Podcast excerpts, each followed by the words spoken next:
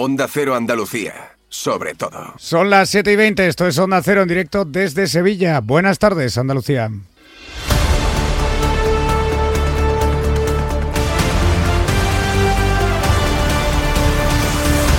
En Onda Cero, la brújula de Andalucía. Jaime Castilla.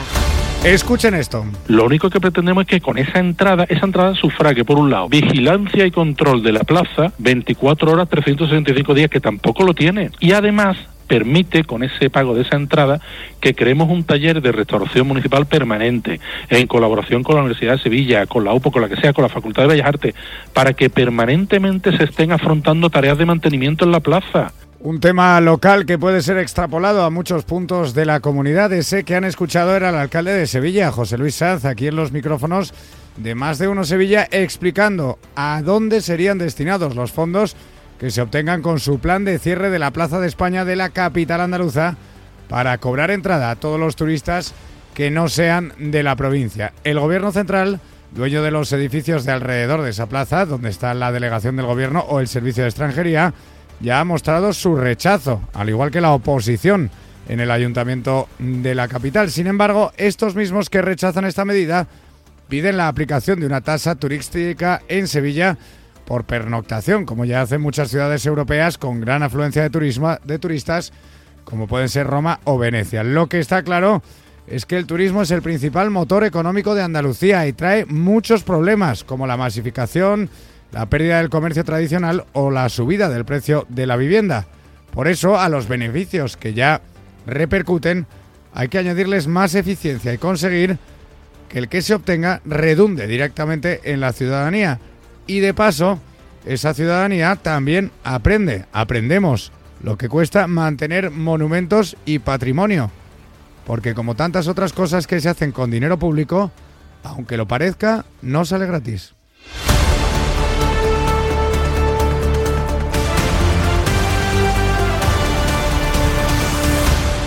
Vamos ahora con el sumario de la actualidad de este lunes 26 de febrero y lo hacemos con Pedro González. Buenas tardes. Buenas tardes.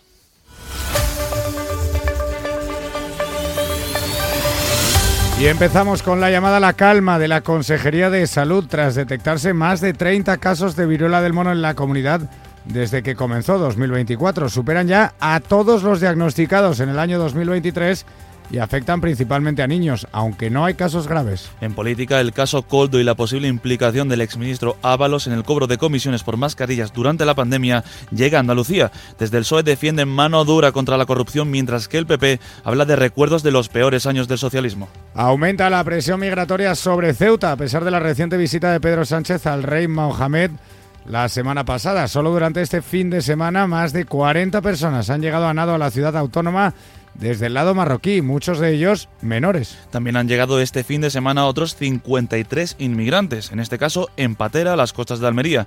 La Asociación Unificada de la Guardia Civil denuncia que la delegación de gobierno silencia la llegada cada vez mayor y más frecuente de esas embarcaciones.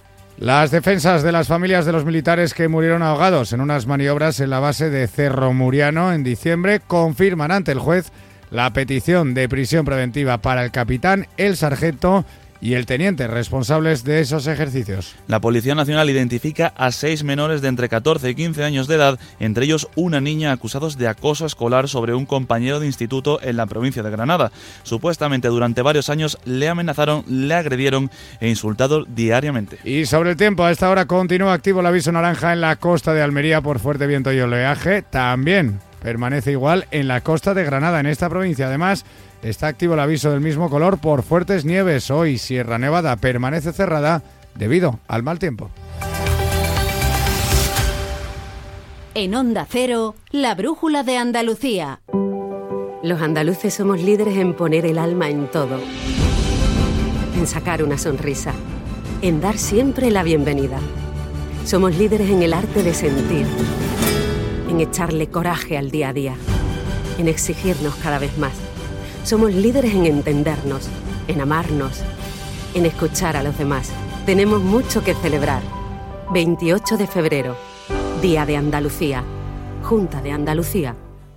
Yo cuido de la sanidad pública. Y yo. Y yo. Y yo. En CESIF trabajamos por ello. Un incremento de plantillas, por una carrera profesional ágil y efectiva para todas las categorías, por contratos más estables y bolsas actualizadas. Porque si tú no te conformas, nosotros tampoco. Yo cuido de la sanidad pública. Confía en CESIF. El 6 de marzo, vota CESIF. La Federación de Autónomos del Comercio de Andalucía, FACOAN, impulsa Sin ir más lejos, un proyecto para incentivar el consumo en comercios de cercanía andaluces. Sin ir más lejos, tiene el objetivo de animar y concienciar a la población sobre la importancia de la compra local en pequeños comercios. Comprar en comercios de tu barrio y tu pueblo genera y mantiene el empleo y la riqueza entre nuestro vecindario y fija la población al territorio. Sin ir más lejos, compra en tu pueblo. Más información en www.facoan.es. Proyecto financiado por la Dirección General de Comercio de la Consejería de Empleo, Empresa y Trabajo Autónomo, Junta de Andalucía. En Onda Cero, la brújula de Andalucía. Jaime Castilla.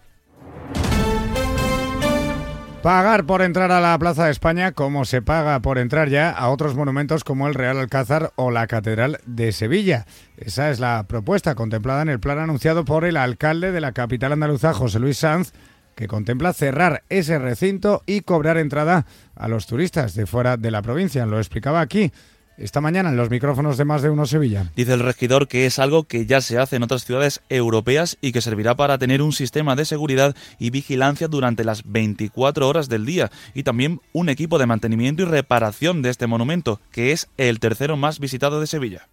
No están pagando ahora los visitantes por entrar al Alcázar o la Catedral. Si se impone la tasa turística, que insisto, tiene que ser el sector que la reclame, eh, si se impone la tasa turística van a seguir pagando entrada en la Catedral y el Alcázar, ¿no? Como hace usted cuando se pone en la cola del Coliseo. ¿Por qué en Sevilla no podemos pedir cobrar una entrada para mantener nuestro patrimonio histórico y tenerlo en perfecto estado de conservación? También reivindica Sanz el mantener en buen estado la plaza sin las aglomeraciones y el desorden que existen actualmente.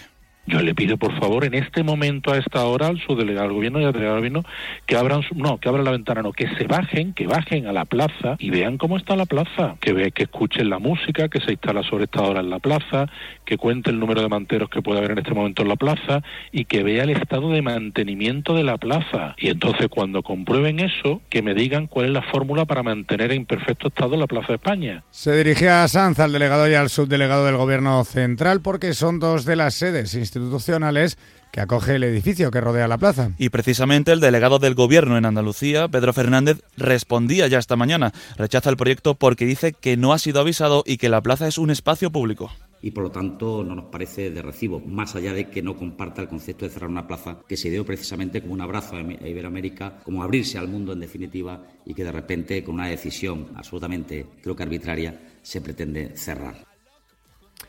Sin el, vuestro, sin el visto bueno del gobierno central con el que Sanz ya dice que quiere llegar a un acuerdo para firmar un convenio, no hay posibilidad de que esta idea se convierta en una realidad. Pero no solo la oposición y el gobierno están en contra, también lo están las agencias de viajes y los hoteleros que creen que supondría desincentivar la llegada de turistas. El presidente de los hoteleros sevillanos es Manuel Cornax. No conozco ahora mismo en el mundo que me venga a la cabeza y conozco bastante, eh, donde se cobre por entrar a un espacio público tipo plaza. Esto sería pues como si en la Plaza Mayor de Salamanca pusiéramos una entrada o si ponemos una entrada para entrar a Montjuic o ponemos una entrada para la puerta la Plaza Mayor en Madrid. Por el contrario, sí que lo ven con buenos ojos, aunque con matices, las asociaciones conservacionistas, aquellas que velan por el buen estado de las obras culturales de la ciudad. Es el caso del presidente de la Asociación en Defensa del Patrimonio, Joaquín Egea, que cree que la falta de vigilancia provoca un destrozo constante de la plaza. Además, critica que ya hay otros problemas de privatización en la ciudad del espacio público, en referencia a las numerosas terrazas que invaden las calles y provocan que andar sea a veces algo casi imposible. Yo me río también adentro cuando se habla de privatizar. Por Dios, pero se me tienen media Sevilla privatiza con los veladores. Si no hay quien pase por determinado sitio, si los sevillanos estamos hasta la punta del pelo de la privatización del suelo en la ciudad, ahora que nos vamos a echar las manos a la cabeza. Pues precisamente uno de los problemas de este turismo masivo es la proliferación de pisos turísticos en el centro y cascos históricos de las ciudades. Esto hace que la oferta de alquiler o compra disminuya y suba de forma desmesurada el precio de la vivienda. Y ese es el mayor problema de Málaga para los propios malagueños, según un estudio publicado por su universidad. Onda Cero Málaga, José Manuel Velasco. De la encuesta también se extrae que las personas que viven en la capital ven favorablemente la instauración de la zona de bajas emisiones frente a aquellos que viven en el área metropolitana. En cuanto al turismo, el 80% de los encuestados señalan que el impacto es positivo. Luis Ayuso, catedrático del área de sociología de la UMA. Sobre todo porque se asocia con el, con el mercado de trabajo, se asocia con el crecimiento económico, se asocia con las oportunidades culturales y de infraestructuras que trae el turismo. Pero ojo, los malagueños también nos dicen que son conscientes de que esa cuestión positivas también traen cuestiones negativas. Y es que uno de cada tres malagueños tienen un trabajo relacionado con el sector del turismo. En cuanto a la comida típica, los espetos son los que se sitúan en primer lugar, pero indican los encuestados que lo que más se cocina en Málaga es el gazpachuelo. Sin embargo, este no es el único asunto que ha protagonizado hoy la actualidad y los debates políticos en la comunidad. Además, el de la Plaza de España es un asunto local, pero en este caso se trata de uno nacional. No es otro que la detención de Coldo García Izaguirre, el que fuera mano derecha del exministro de Transportes José Luis Ábalos, investigado por un presunto caso de cobro de dinero en comisiones en compras de mascarillas durante la pandemia. Las primeras pesquisas policiales hablan de hasta 20 millones de euros en mordidas y apuntan en la dirección de Ábalos, que fue cesado de forma fulminante por Pedro Sánchez en 2021 sin apenas dar explicaciones. Tras las presiones y las indirectas de este fin de semana desde el PSOE, esta mañana Ábalos ha dimitido como presidente de la Comisión de Interiores del Congreso, pero no ha dejado su acta como diputado para lo que desde su partido le han dado 24 horas. Una decisión a la que se remite el secretario general del PSOE andaluz, Juan Espadas, ha avisado que de no tomar una decisión a tiempo, la imagen del gobierno podría quedar dañada coherencia y responsabilidad. Estamos siendo claros todos los que manifestamos que preferimos una decisión personal, insisto, de aquellas personas que puedan entender que hacen mejor y un bien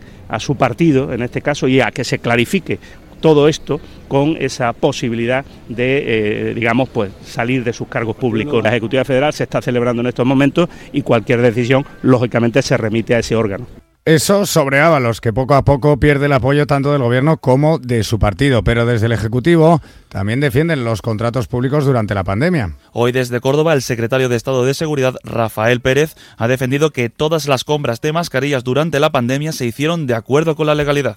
De acuerdo a las exigencias legales vigentes. Y ello incluye una doble fiscalización. Fiscalización por parte de la Intervención General del Estado y luego entrega de todos estos contratos al Tribunal de Cuentas. Ni uno ni otro realizaron manifestaciones respecto a que hubiera ningún tipo de problema con los mismos. No opinan igual en el PP. Su secretario general en Andalucía, Antonio Repullo, dice que se parece a otros casos conocidos aquí en Andalucía. Además, señala la debilidad cada vez mayor del gobierno central cargos importantes con responsabilidades públicas presuntamente han participado en uno de los casos de corrupción más llamativos, sobre todo si tenemos en cuenta el momento en el que lo hacen. En el momento más duro de una crisis como la pandemia nos encontramos con que cargos socialistas se dedicaban a comisionar, en definitiva, a robar al Estado.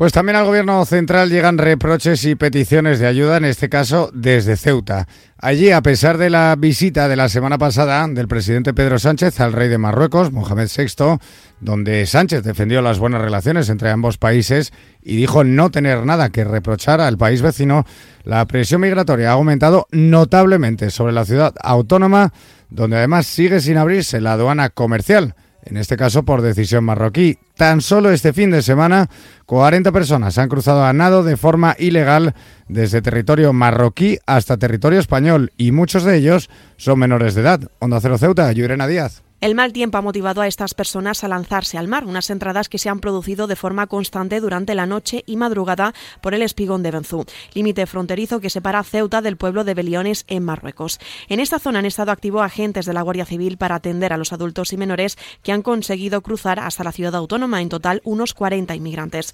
Y es que el acceso por esta zona no permite la devolución de estas personas que son rechazadas por parte de Marruecos. Se trata de la primera entrada que registra Ceuta tras el encuentro del presidente del Gobierno, Pedro Sánchez, y el rey de Marruecos, Mohamed VI, además de la cita del presidente de la ciudad, Juan Vivas, con el ministro del Interior, Fernando Grande Marlasca, unos encuentros que se han producido hace menos de una semana.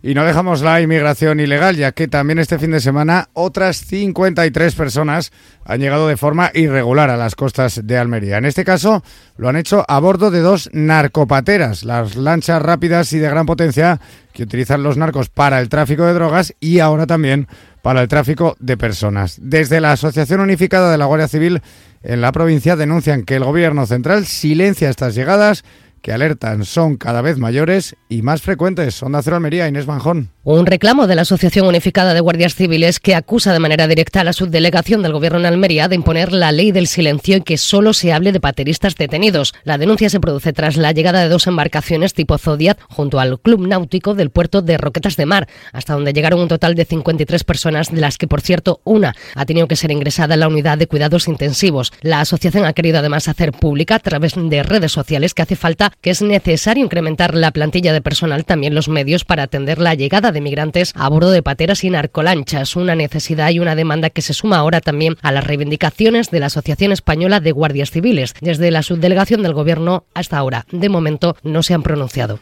Hablamos ahora de un asunto sanitario, que es la proliferación de casos positivos de viruela del mono en Andalucía. En lo que llevamos de 2024 se han detectado 32, que no son muchos, pero sí si se comparan con los 31 de todo el año 2023. A pesar de ello, desde la Consejería de Salud llaman a la calma. Por el momento hay detectados cuatro casos en Cádiz, ocho en Málaga y 19 en Sevilla, la provincia que más infectados registra, como el notificado el pasado sábado en un colegio de la capital.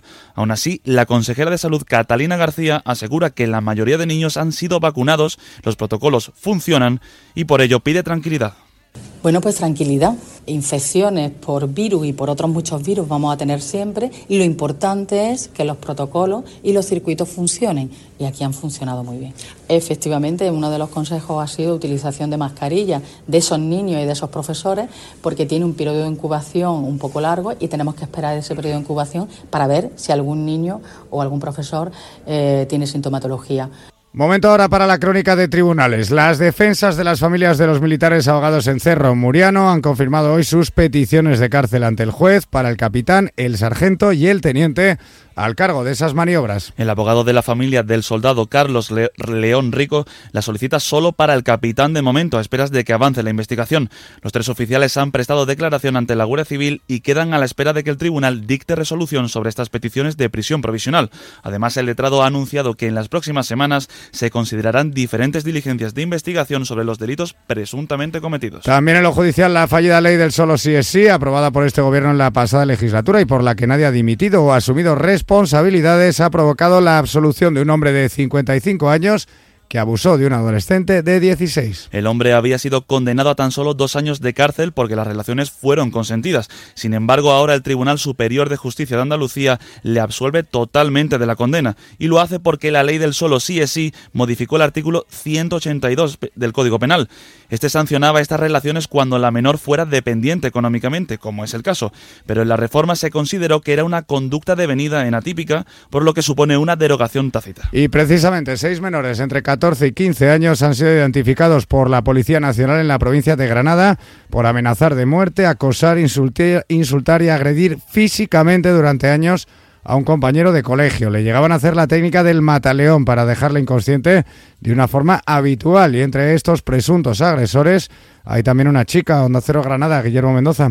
La víctima sufrió bullying durante todo el ciclo de la educación secundaria obligatoria. La gravedad del asunto es máxima, ya que llegaron incluso a intentar estrangularle con la conocida como llave del mataleón durante un recreo, provocándole que perdiera el conocimiento. Silvia Tortosa es portavoz de la Policía Nacional. El menor acosado tuvo que soportar reiteradas agresiones físicas como tortazos, patadas, pedradas y golpes, llegando a sufrir en una ocasión la pérdida del conocimiento tras sufrir un estrangulamiento con la técnica del mataleón. Según la investigación, estas agresiones no solo se restringieron al colegio, sino que también estuvieron acosándole a través del teléfono móvil. Y para terminar, sepan que a esta hora continúa activo el aviso naranja por fuerte viento y oleaje en la costa de Almería, igual que en la de Granada. En esta última, además, se espera que caiga nieve de forma muy fuerte en las montañas. Sierra Nevada, de hecho, permanece hoy cerrada debido al viento y a la poca visibilidad. Y con esta noticia nos vamos.